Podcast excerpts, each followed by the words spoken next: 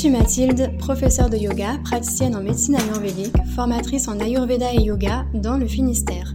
Je te retrouve ici, seule ou accompagnée, pour te parler de ce qui m'anime et des valeurs que je souhaite te partager, comme le développement personnel et spirituel, le yoga, les médecines naturelles, l'alimentation, les émotions, la gestion du stress ou encore l'écologie, avec des termes simples et accessibles, le tout à mon image, pour un podcast décomplexé et sans prise de tête. Le savais-tu Depuis janvier 2023, mon organisme de formation est certifié Calliope, ce qui veut dire que tu peux te faire financer mes formations. N'hésite pas à visiter mon site web mathildiogalade.com ou à réserver un appel découverte avec moi via le lien qu'il y a dans cet épisode pour me poser toutes tes questions. Tout le monde, bienvenue euh, sur ce 30e épisode de podcast dans lequel je vais parler du massage ayurvédique Abhyanga car euh, suite à les podcasts, euh, au podcast 28 que j'ai fait euh, sur le meilleur remède anti-stress qui était le massage, et j'expliquais pourquoi, je vous avais demandé s'il y avait un massage que vous voudriez que je développe en particulier, et j'ai eu des retours sur le massage Abhyanga. Donc c'est vrai que le massage Abhyanga, c'est un des massages les plus connus en Ayurveda. Euh, il y a même certaines personnes, des fois que j'ai reçues, qui pensaient qu'il y avait euh, juste ce massage-là ayurvédique qui existait. Et quand je leur expliquais qu'en fait, il y avait une multitude de massages ayurvédiques qui existaient, ils étaient euh, un petit peu surpris. Euh, et c'est vrai que souvent c'est celui que l'on retrouve le plus dans les écoles de massage du monde, ces écoles de massage qui sont pas forcément spécialisées dans un domaine, mais qui vont transmettre euh, des protocoles aussi bien euh, comme du massage aux pierres chaudes que de la réflexologie, que du massage californien ou du massage baliné. Et souvent, quand euh, ces écoles-là proposent certains massages ayurvédiques, il va y avoir l'abhyanga qui va être qui va être proposé. Donc le massage abhyanga, en fait, ça veut un peu tout et rien dire à la fois. Parce que si on prend le mot sanskrit euh, abhyanga, euh, ça veut dire, euh, si on le traduit, massage de tous les membres du corps. Donc en fait, ça veut juste dire que ça va être un massage du corps entier, du dos, du ventre, des jambes, des bras, de la tête, du visage. Mais voilà, ça en dit pas plus euh, sur euh, sur le massage en tant que tel. Et du coup, en fonction de où on l'apprend, il va être euh, assez différent, mais il va quand même avoir des points communs, mais il va, il va y avoir des différences. Moi, je l'ai déjà fait plusieurs fois avec plusieurs personnes différentes qui s'étaient formées à divers, euh, divers endroits. Et je l'ai appris ce massage-là euh, dans deux écoles différentes. Dans mon école en Inde, euh, dans laquelle j'ai été donc suivre des cours auprès d'un médecin indien dans une clinique, dans une clinique ayurvédique. Et je l'ai appris également dans l'école dans laquelle je me suis formée pendant 4 ans à côté de Bruxelles. Et là, j'ai suivi euh, les enseignements de, de John, qui s'est lui-même formé pendant 20 ans auprès d'un Indien. Et euh, déjà, euh, dans ces deux endroits-là, le massage était pas tout à fait pareil. Il y avait des petites différences. Et comme je vous le disais, je me suis déjà fait masser par différentes praticiennes. Euh, de massage à, ce, massage-là, le massage à Bienga, et c'est vrai que euh, il était euh, complètement différent également de ce que moi j'avais pu apprendre. Alors, il y a donc des différences et comme je disais, il y a des similitudes. les similitudes, ça va être, comme je l'ai dit au début, que ça va être un massage entier, du corps entier à l'huile chaude, parce qu'en Ayurveda, on masse tout le temps à l'huile chaude. Et ça va être euh, un massage la plupart du temps qui va se faire avec de l'huile de sésame. Ça va être un massage qui va être très bon pour les déséquilibres du dosha vata, donc le vata qui est composé d'air et d'éther et qui est responsable du mouvement au niveau du corps et du mouvement au niveau du système nerveux parce que le fait que ce soit un massage entier du corps entier à l'huile chaude, ça va venir apaiser euh, le côté sec euh, de l'air et de l'éther du doshavata. Le côté froid aussi, ça va venir réchauffer le, côté froid du fait que l'huile soit chaude et que l'huile de, sésame qui est souvent utilisée et un effet légèrement chauffant. Et ça va venir ancrer la personne, euh, l'apaiser, et donc ça, ça va, euh, on va dire, apaiser le système nerveux. Après, les, les similitudes que j'ai déjà notées également sur ce massage-là, c'est que les directions sont quand même euh, globalement les mêmes, c'est-à-dire que souvent on va aller vers les extrémités, donc on va partir par exemple de l'épaule pour aller vers le bout des doigts, on va partir de la hanche pour aller vers les orteils, on va partir du bas du dos pour aller vers la le haut de la colonne vertébrale, vers les cervicales, vers la tête.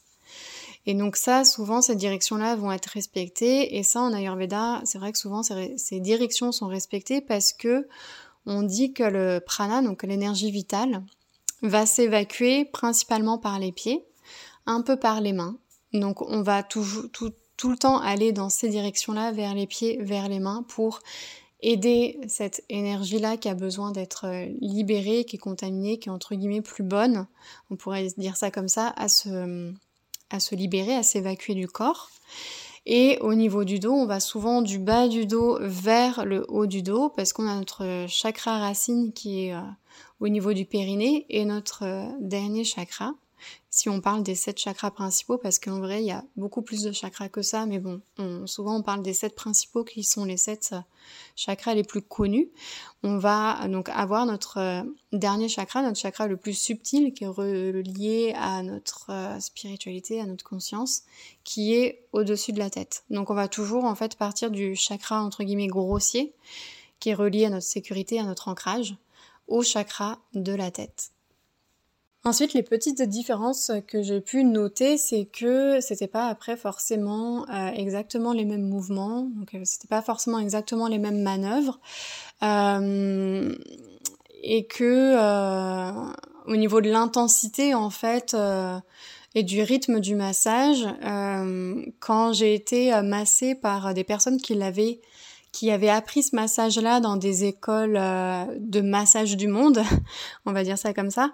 Euh, c'était en fait des protocoles qui avaient été euh, très très très occidentalisés, je trouve, par rapport au protocole que j'ai pu apprendre en Inde ou au protocole que j'ai pu apprendre dans mon école en Belgique, où le formateur a été formé par un Indien.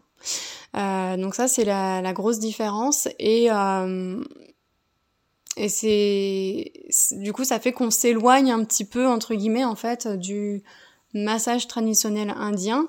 Euh, bah parce que le, protocole est, est vraiment peaufiné et modifié pour entre guillemets plaire au plus grand nombre. Et du coup là on devient vraiment on est, plus sur un massage, on va dire, entre guillemets, cocooning, bien-être, que sur un massage issu d'une tradition euh, de, médecine, en fait, euh, d'un massage issu de la médecine ayurvédique.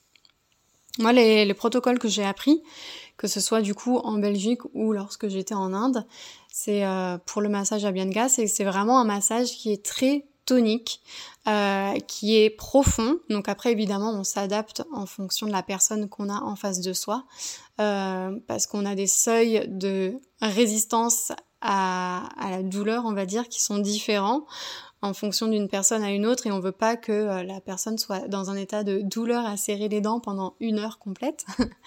Mais voilà, c'est quand même un massage qui est tonique, qui est assez profond, qui est assez rapide au niveau du rythme, donc il est assez exigeant à donner aussi en tant que masseur. Hein. Moi, je le marque, euh, vu que je forme à ce massage-là, je le marque sur mon site que c'est un des massages les plus exigeants à donner et qu'il faut être en bonne condition physique en tant que masseur pour pouvoir le donner parce que sinon on en donne un et on est euh, crevé, vidé, on a transpiré, on est un peu au bout de notre vie. Donc faut quand même euh, pouvoir garder le, rythme. D'où l'importance aussi d'avoir une bonne hygiène au quotidien quand on est masseur.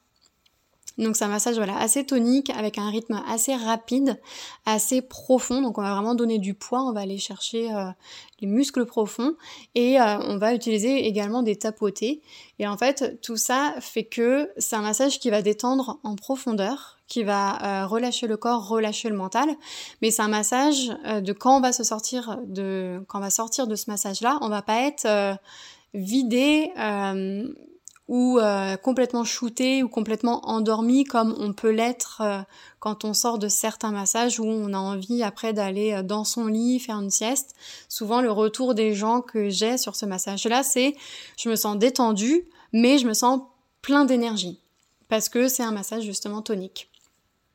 après, évidemment, du coup, comme c'est un massage tonique, c'est un massage que l'on va devoir adapter en fonction de l'agni des personnes. En fonction, donc l'agni, c'est euh, le feu digestif, notre capacité à digérer, que ce soit au sens propre ou au sens euh, figuré. Donc au sens propre, que ce soit les, aliments, ou au sens figuré, que ce soit les impressions, les sensations, toutes les informations qu'on reçoit, euh, tous les événements de la vie qu'on qu'on traverse, toutes les émotions qu'on peut vivre, etc. Donc ça aussi, ce sont des choses qui se digèrent et une personne qui viendrait me voir en cabinet pour recevoir ce massage-là et qui aurait un agni très très très bas. Euh, c'est pas forcément un massage que je lui suggérerais parce que vu qu'il est quand même intense euh, à recevoir au niveau des sensations, que le rythme il est quand même assez euh, assez costaud, euh, il faut être capable d'avoir une bonne capacité digestive pour recevoir et pour intégrer ce massage-là. Moi aussi, le massage euh, à Bienga, la manière dont je l'ai appris, c'est que ça fait partie des massages purifiants, les massages détoxifiants. Il y a quelques massages comme ça qui sont purifiants, détoxifiants en Ayurveda. Euh, peut-être que je vais en oublier là parce que j'avais pas la liste euh, sous les yeux, je la fais vraiment là de mémoire. Mais il y a la Bienga, il y a le Shirodara, il y a le massage Pizzichil. tout ça, c'est des massages purifiants, détoxifiants. Et en fait, les massages euh, purifiants, détoxifiants, bah, c'est des massages où il y a pas mal de précautions, on va dire, et de contre-indications. Parce que si la personne, elle est, elle a pas un bon feu digestif et qu'elle n'est pas capable de digérer déjà, euh, on va dire les choses de base du quotidien, donc que sa digestion est perturbée, si elle n'arrive pas à déjà évacuer quotidiennement correctement en allant aux toilettes correctement, etc. On veut pas en fait que faire à cette personne des massages détoxifiants parce que euh, si la personne n'arrive pas éliminer les toxines du quotidien, elle va pas arriver à éliminer les toxines qu'on va venir euh, libérer lors de ce massage-là. Et des massages euh, détoxifiants, on vient libérer des toxines si ces, toxines-là ne sont pas après évacuées et libérées. Elles vont venir se redéposer dans le corps un peu partout et venir potentiellement s'incruster dans les tissus. Et du coup, ça, ça peut faire euh, plus de mal que de bien. C'est un peu comme si euh, il y avait beaucoup de poussière dans une pièce et que la poussière était déposée à certains endroits et que on n'arrivait pas à dépoussiérer la pièce et que en plus de ça, on va venir secouer le tapis, on va venir euh, virer toute la poussière des, des, étagères, etc. Ce qui fait que il va y avoir de la poussière qui va voler partout dans la pièce et cette poussière-là va se redéposer partout potentiellement aussi là dans les endroits où il n'y avait pas de poussière auparavant. Bah, c'est un petit peu la même chose avec les massages détoxifiants. Euh, quand on veut vraiment aider le corps à libérer les toxines, bah, si le corps n'est pas bien préparé, si le corps il fonctionne pas bien, si le corps n'est pas capable de bien éliminer déjà les toxines du quotidien, eh ben on va euh, va pas être capable en fait d'éliminer les toxines qu'on va aller désincruster euh, en plus de ça grâce au massage. Donc c'est pour ça que c'est des massages voilà qui il faut faire, il faut faire attention vis-à-vis de ce point-là, d'avoir assez de feu digestif, assez d'agni.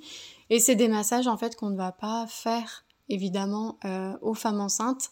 Tous les massages purifiants, détoxifiants, on ne les fait pas en Ayurveda aux femmes enceintes parce que les toxines peuvent du coup aller euh, au bébé. Et ça évidemment c'est des choses qu'on veut absolument pas.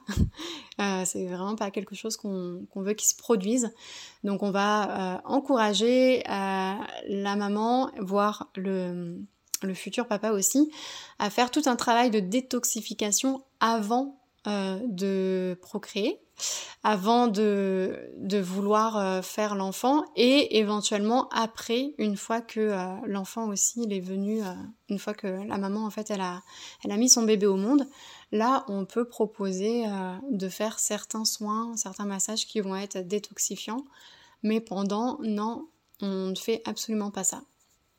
Donc ça, c'est aussi pour euh, voilà montrer les, les petites euh, différences entre les massages vraiment traditionnels euh, qu'on va recevoir en Inde, qui sont assez costauds, où on prend pas de pincettes, on va dire entre guillemets, et les massages qui ayurvédiques en fait, qui sont donnés dans certaines écoles de massage du monde, qui ont un protocole vraiment très occidentalisé et qui sont des massages, on va dire, un peu lissés, peaufinés, pour euh, s'adapter au plus grand nombre, pour euh, que ça convienne à tout le monde.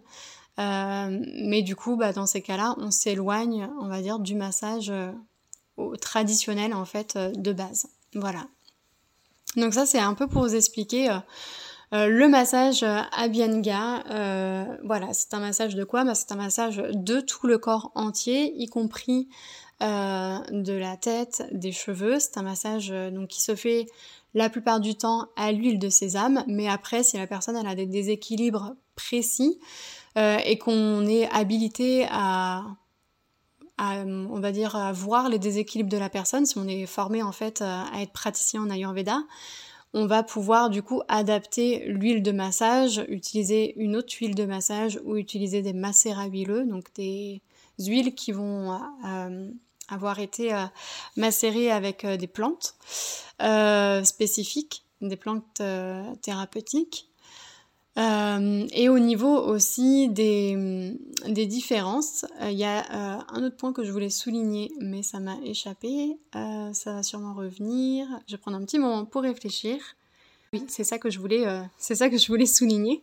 le massage Abhyanga, c'est aussi le massage le plus connu souvent en Ayurveda parce que euh, déjà, il ne nécessite pas forcément d'avoir une, euh, une formation de praticien en Ayurveda pour pouvoir le donner, comme c'est le cas de certains massages, parce qu'il faut, il y a certains massages qui, ont, qui sont tellement spécifiques à certains déséquilibres qu'il faut être capable avant de, de, de connaître les déséquilibres de la personne, et ça, c'est seulement un praticien en Ayurveda qui peut le faire. Et aussi, euh, c'est un protocole, on va dire, de base sur lequel on va s'appuyer pour ensuite faire plusieurs autres massages. Par exemple, un massage euh, des marmas, qui sont, on va dire, des points, même si c'est pas tout à fait ça, énergétiques dans le corps. Donc il y en a 107. Euh, c'est un donc la, mar la marmathérapie quand on reçoit un massage des marmas, et eh ben on va, euh, il va s'effectuer à travers le massage Abhyanga en fait. Euh, il y a le massage aussi euh, Shirodhara, qui est un massage basé uniquement sur la tête, sur le système nerveux, qui est un massage euh, qui fait partie des massages purifiants lui aussi, qui est là pour euh, apaiser vraiment l'excès de vata au niveau du système nerveux, avec euh, l'écoulement d'un filet d'huile continu au niveau du front pendant une trentaine de minutes. Bah, souvent, les massages comme ça à Shirodhara sont précédés d'un massage à Bianga. Euh, c'est quoi d'autre aussi qu'on retrouve au niveau du massage Abhyanga euh, bah, Les massages du tissu profond, euh, quand on veut travailler voilà vraiment en profondeur, les tissus profonds pour par exemple des personnes qui sont très tendues ou des sportifs ou euh, pour préparer le sportif à un événement. Voilà, c'est par exemple des, des cas dans d'exemples où on peut donner du massage du tissu profond, bah ça, ça va se faire à travers le même protocole aussi de, de la Bianga. Et il y a plein de protocoles comme ça, en fait, qui s'appuient sur le protocole de la Bianga pour, euh, pour se faire, pour se donner. Voilà. Donc c'était pour vous présenter euh, brièvement le, le massage Abhyanga. J'espère que du coup ça vous a un petit peu éclairé sur ce qu'est le massage Abhyanga. Donc n'hésitez pas aussi à demander à la personne où elle s'est formée. Euh, avec qui elle s'est formée. Euh, n'hésitez pas à demander à la personne si elle est formée à plusieurs sortes de massages ayurvédiques ou si elle connaît que ce massage-là, parce que peut-être que la personne s'est formée à d'autres techniques de massage et qu'elle n'est pas forcément spécialiste en ayurveda et que du coup, bah peut-être voilà qu'elle connaît pas trop bien les massages ayurvédiques. Après, ça dépend vous ce que vous recherchez euh, quand vous allez vous faire masser. Et euh, n'hésitez pas non plus, euh, si jamais vous avez euh, fait un jour un massage à Bienga qui ne vous a pas trop convaincu, à hésiter, euh, n'hésitez pas à prendre un autre massage à Bienga avec une autre praticienne parce que, comme je vous l'ai dit, euh, le massage à Bienga, bah, c'est un protocole qui peut être vraiment différent en fait d'une école à une autre. Voilà.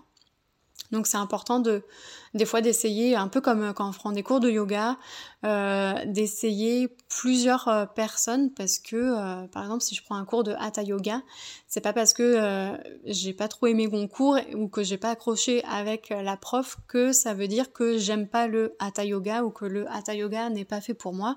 C'est juste que j'ai peut-être pas trouvé la bonne personne et c'est vraiment très important quand on fait un travail comme ça sur le corps, sur le mental, de trouver la personne avec qui on va accrocher, avec qui on va sentir que c'est fluide, avec qui on va se sentir en confiance. Euh, donc faut pas hésiter à, essayer diverses personnes si on n'a pas été euh, convaincu par la personne avec qui on s'est fait masser la première fois. Voilà. Donc euh, merci pour votre écoute. Je vais voilà, ça va être un épisode assez court. euh, N'hésitez pas en tout cas si vous avez euh, d'autres sujets que vous aimeriez que j'aborde, que ce soit sur l'ayurveda, sur euh, les massages, sur bah, ça, peut être sur plein de choses, hein, justement. On a parlé un peu là du coup de, détox. Donc n'hésitez pas à me le dire en m'envoyant un petit message. en tout cas, voilà, ça m'a fait encore encore une fois très plaisir d'intervenir euh, sur euh, ce podcast. J'espère que cet épisode vous a plu et je vous souhaite une bonne journée ou une bonne soirée. À bientôt!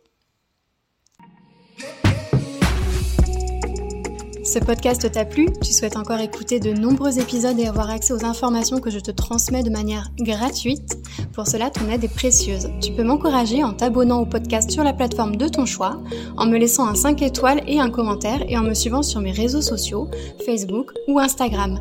N'hésite pas non plus à le partager. Merci pour tes encouragements. À bientôt